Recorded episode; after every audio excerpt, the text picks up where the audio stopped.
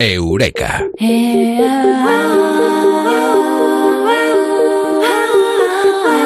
Sin lugar a dudas, en los últimos meses eh, la palabra, el término científico más conocido y más usado es virus. Pero ¿sabemos exactamente lo que son? Hoy vamos a hablar de lo que la ciencia sabe sobre los virus, aquí, en Eureka. Comado Martínez, Amado, muy buenas, ¿qué tal? Buenas noches. Ni vivos eh, ni muertos, ¿qué son los virus? Eh, son seres vivos eh, porque las bacterias sí, pero los virus no está tan claro, ¿no? Son como los zombies de la naturaleza. De hecho, hay mucha polémica en la comunidad científica, no se ponen de acuerdo porque técnicamente no están vivos, pero tampoco es una cosa como que dices, bueno, y muertos tampoco, ¿no? Pero no está muerto, pero tampoco podemos considerarlo un ser vivo. Son algo así como los zombies del planeta Tierra. Y la explicación corta es que no son células ni tienen metabolismo propio, porque no pueden reproducirse por sí solos, como todos los seres vivos, sino que necesitan meterse a vivir de ocupas. Claro, eh, por, por, eso han provocado lo que han provocado, porque necesitan un huésped, que ha sido el ser humano. Sí, ellos viven en y de ese huésped, ese huésped. Son así, son muy ocupas y cuando no están ocupando una célula, como buen parásito obligado, pues andan por ahí como una mota de polvo en suspensión o, sobre alguna superficie. Un virus es lo que los científicos denominan eso, un parásito obligado. Esto significa que por sí solo no es capaz ni de nacer, ni de crecer, ni de reproducirse, ni de morir. Eh, fuera de nuestro organismo no están técnicamente vivos están como muertos, pero tampoco están muertos, pero tienen madera de inmortales. Y tú me dirás, pero ¿cómo puede tener una cosa que es así medio muerta, medio zombie, medio tal, madera de inmortal? ¿Cómo se come? Bueno, pues digamos que son como una panda de mutantes que no paran de replicarse cuando pillan en las células, ¿no? Pillan ahí cacho en la célula y aunque el organismo al que se han ido a vivir, nunca mejor dicho, se muera, van perdurando en esos otros organismos contagiados sin parar de replicarse a veces mutando para mantenerse indefinidamente si encuentran además las condiciones óptimas y mientras haya seres vivos a los que infectar. Eh, fíjate toda esta explicación que nos has dado, qué importante es, eh, porque hemos empleado mucho ese término, pero no sabemos exactamente a qué nos referimos eh, con virus. ¿Qué son los virus? Pues nos lo has contado perfectamente. Y los virus en la historia, bueno, han existido y tienen mucho que ver con la historia, con el pasado y evidentemente con el presente de la humanidad. Sí, vamos, eh, llevan eh, trillones de años, como yo digo, en, en, en, la Tierra. Y nosotros incluso hemos Seguramente el mismo tiempo que nosotros, eh, porque... más, más. o, antes llegamos nosotros, estorbamos y dijeron, vamos a por ellos, ¿no? Más o menos. Sí, pues, pues mm, en, los trillones de años, que me gusta mucho decir eso, que, que, que, vamos, de vida en el planeta Tierra, el único virus de la historia además, que se ha erradicado, para que tú veas ¿eh? cómo son los virus, que se ha erradicado, el único virus humano, ¿vale? Que se ha erradicado ha sido el de la viruela, que provocaba una enfermedad terrible en los humanos y causó 500 millones de muertes en el mundo. 500 millones de muertes. Y a los que lograban sobrevivir los dejaba desfigurados de por vida o, ciegos, en, la mayoría de los casos, y estuvo 3.000 años así como dando quebraderos de cabeza a la raza humana hasta que en 1980 la Organización Mundial de la Salud declaró su erradicación. Fue el mayor triunfo, creo yo, de la salud médica global en ese sentido. Y, y importante decirlo en este momento también, eh, eh, que hay gente que duda eh, en el fin de la viruela, que ha sido lo peor a nivel médico que le ha ocurrido a cientos de millones de personas. Nos has contado tú, 500 millones de personas afectadas que murieron a lo largo de decenios por la viruela. Pues fue muy importante para el fin de la viruela el uso de las vacunas. Cuando la población estaba vacunada, estaba inmunizada ante, ante el efecto de la viruela, la viruela dijo, ya no tengo huésped, ya no tengo gente eh, a la que ir y machacar. Bueno, pues lo importante que son las vacunas y lo que eh, tenemos que decir y recordar ahora que hay tantas dudas con este tema. Claro, además podría decirse que la vacuna contra la viruela fue la primera vacuna humana, eh, precisamente porque es que se estaba buscando una forma de, acabar y, bueno, se dieron cuenta de que había una forma de, acabar con, el virus de la viruela. Y bueno, como, como te podrás imaginar, eh, la viruela era una enfermedad a la que todo el mundo en todas partes del planeta le tenía pánico, la palabra era pánico y todos se vacunaron así como por rutina, que además era el objetivo de la Organización Mundial de la Salud y el virus desapareció literalmente, este virus desapareció literalmente en la naturaleza, o sea, así de bestia. El hecho de que los infectados, eh, bueno, también saltaran a la vista, es decir, que no había sintomáticos, también fue de gran ayuda a la hora de aislarlos y vacunar a los que habían estado con, con ellos. Además, este virus no tenía reservorios animales, es decir, que no podía vivir tampoco fuera de una casa, ¿vale? Humana, un huésped humano ni tenía variantes antigénicas. Pero vamos, que lo principal después de 3.000 años fue tener una vacuna y la suerte de que aquella época pues no había antivacunas y gente con dos dedos de frente en ese sentido pues, solo se, se, guardaron dos muestras del virus en estado criogénico, una en el laboratorio de Estados Unidos y otra en un laboratorio de Rusia. Te estás diciendo, ajá, Sí, sí, yo he visto fotos, se asustan, ¿eh? claro, ambos países se habían comprometido además a destruir estas cepas antes de 1994, pero no lo han hecho, ¿vale? Sí, es verdad, es verdad. Temen que otros gobiernos tengan secretamente alguna cepa, por si se les ocurre hacer cosas malignejas, guerras biológicas y cosas así. Fíjate lo, peligroso que es ese virus. Mm. Y también se ha constatado la existencia, por lo visto, de alguna cepa congelada en momias siberianas que fallecieron a causa de la viruela. Y es bueno, como, bueno, nos lo quedamos por si acaso, porque total, destruirlo tampoco garantía estar libre de amenaza. Pero bueno, si hubiera algún escape o fuga, sería un desastre, porque la humanidad ya ha perdido inmunidad contra este virus y aunque tengamos vacuna, pues imagínate el tiempo de reacción, fabricación, vacunación de la población, se cobraría cientos de millones de, vidas en, en, el mundo. Con suerte estamos a punto de erradicar también, otra buena noticia, el virus de la polio en el mundo si los hados y los antivacunas quieren.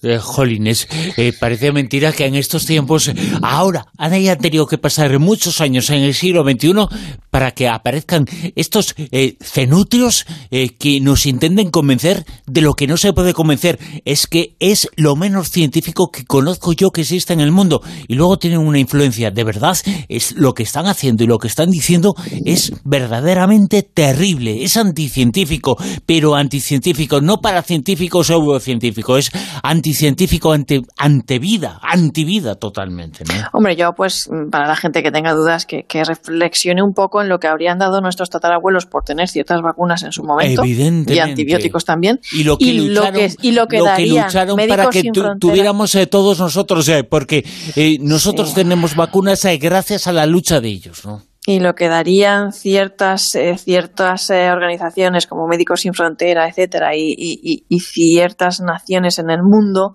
por poder vacunar a su gente y a los miles de niños que mueren, por ejemplo, en el mundo pues, a causa de enfermedades pues, como el sarampión.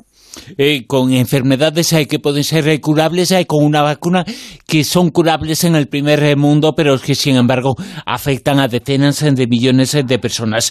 Ojo, que no todos los virus eh, tenemos una imagen muy negativa de ellos, eh, pero evidentemente, eh, y más en estos tiempos, pero la historia nos muestra que hay virus que no son perjudiciales, ¿no?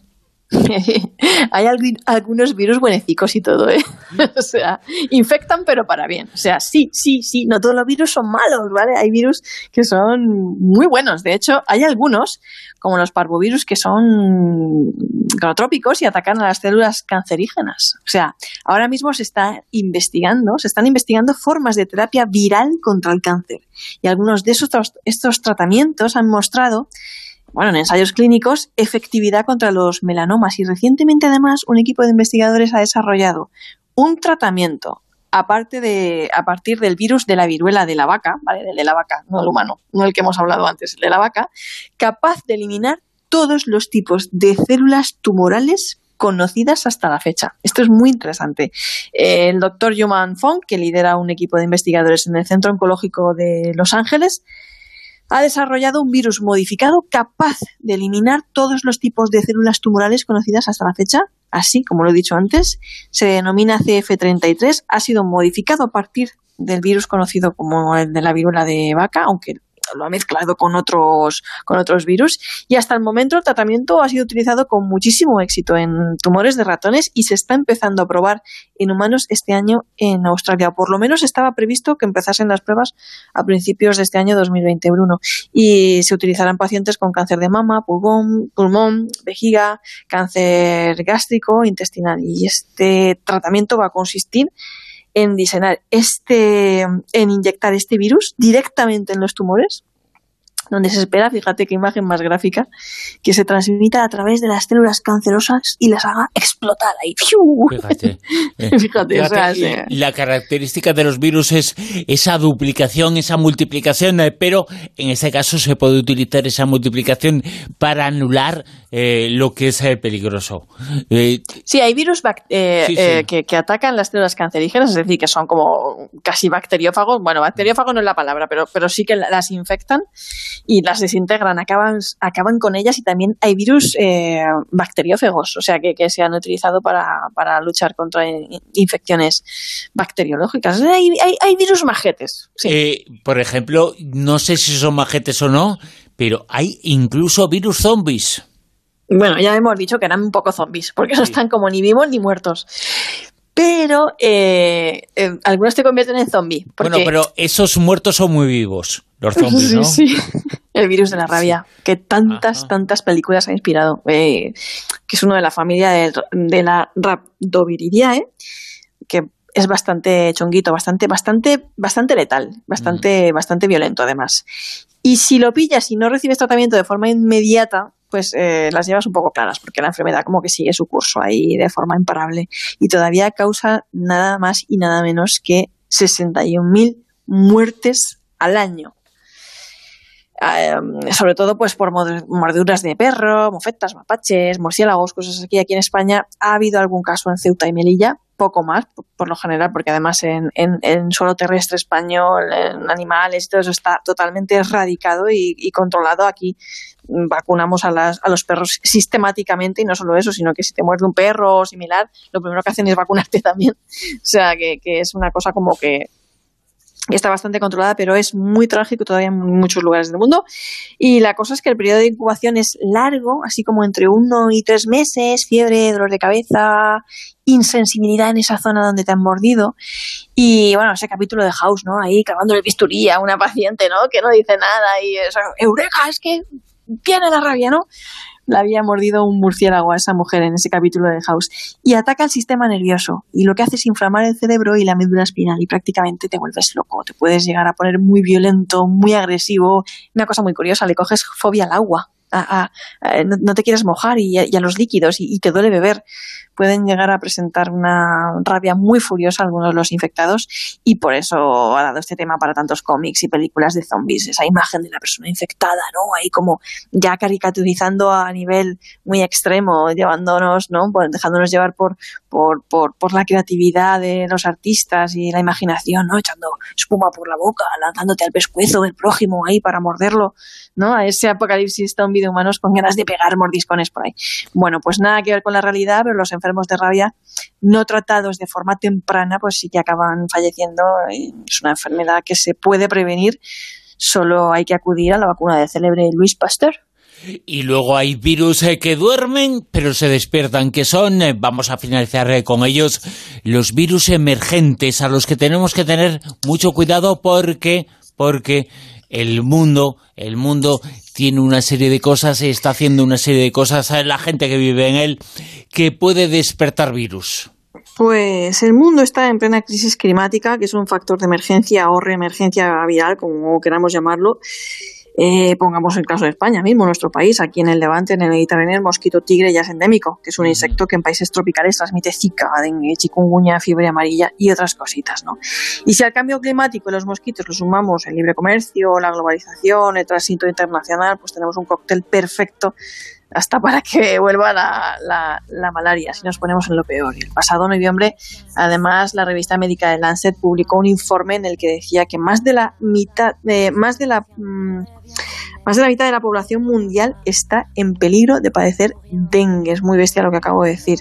¿Y a qué se debe esta rápida propagación? Pues a la crisis climática, por no hablar de los virus que permanecen congelados en el permafrost, de los que ya hemos hablado alguna vez mm. también en algún programa, tertulia, que con el derretimiento se van a liberar a la atmósfera. La mayoría son desconocidos y con potencial mm, infeccioso para los humanos, ¿no? Hay, hay más virus que estrellas en el universo. Yo creo que con eso lo he dicho todo, ¿eh?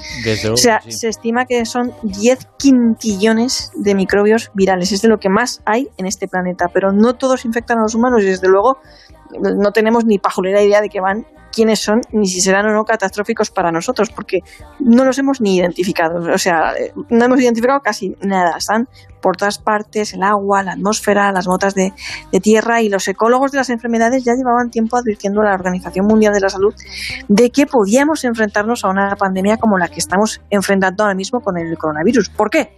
Pues porque lo comentábamos antes, por todas estas cosas del cambio climático y, de romper el equilibrio y el hábitat que, en el que nos encontramos, ¿no? Esa deforestación, destrucción de bosques, eso promueve la zoonosis, es decir, aumenta el riesgo de que un virus de otra especie animal afecte al ser humano y algunos virus de estos pues no, no son nuevos sino que han estado ocultos durante miles de años en otros animales hasta que pasan al ser humano por azar y por todas estas cositas que hacemos los seres humanos en el planeta que, que producen mutaciones también en otros casos que inician nuevas epidemias pero tú fíjate según el Comité Internacional de Taxonomía de Virus, se han descubierto hasta la fecha 2.827 especies de virus. Eso es nada. Fíjate que he dicho que hay más virus que estrellas en el universo y se estima que quedan 320.000 virus de mamíferos, solo de mamíferos, por descubrir. O sea que ahí andamos. Jolines, pero toda esa información que nos cuenta Amado Martínez en Eureka es eh, muy importante. Tenemos hay que conocer eh, los datos y tenemos que cuidar del presente, por supuesto, y del futuro. ¿Y cómo se consigue? Pues eh, cuidando un poquito nuestro entorno. Amado Martínez, Eureka, muchas gracias. Un abrazo grande.